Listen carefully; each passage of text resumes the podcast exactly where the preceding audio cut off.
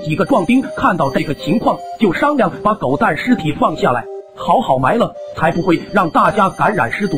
大伙都同意了。不过白天大家都有活要干，就决定晚上去埋狗蛋的尸体。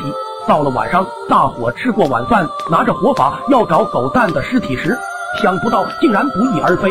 根据树上被撕裂的绳子来看，好像是狗蛋自己挣脱的。狗蛋是尸变了。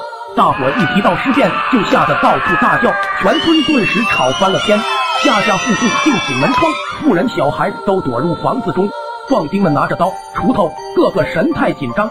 根据老一辈的人说，八十年前这个村子也发生过尸变，那时一个恶霸被人杀死，邪气未除，成为僵尸，到处害人。后来被一个跛脚道士所伤，就逃走了。狗蛋应该是受到这个尸体感染，才会变成僵尸的。说到这里，大家都后悔没救狗蛋一命，不然就把它烧了，以防尸变。当天晚上，大伙找到三更天都没发现狗蛋影子。或许不是尸变，我们太紧张了吧？有人怀疑的说道。大家一时也想不出主意，就同意停止搜寻。当大家正想回家休息时，突然听见张老头家有惨叫声，急忙跑去看个究竟。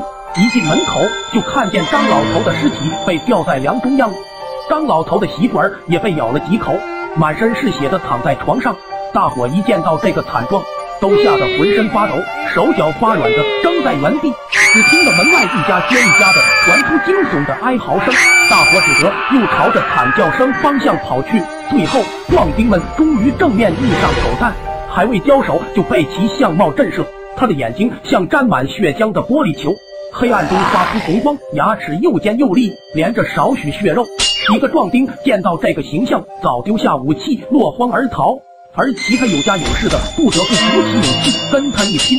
几只狗蛋力气大的异乎寻常，身上也不知被砍了几刀，不但没事，一个转身，又一个壮丁被插中倒下。这样一来，大伙已是战意，躲的躲，逃的逃，全村死了一大半。而一些躲了起来的生人，闻到其他遇害村人的尸臭，也渐渐不对劲了，一个个昏死过去。这时可说全村都是死人了。几天之后，村中尸体忽的一个个爬了起来，样子就像狗蛋差不多。全村就这样成了僵尸。几位逃出的村人利用白天回来看自己亲人的，接近死在他们的嘴里，或中尸毒而亡。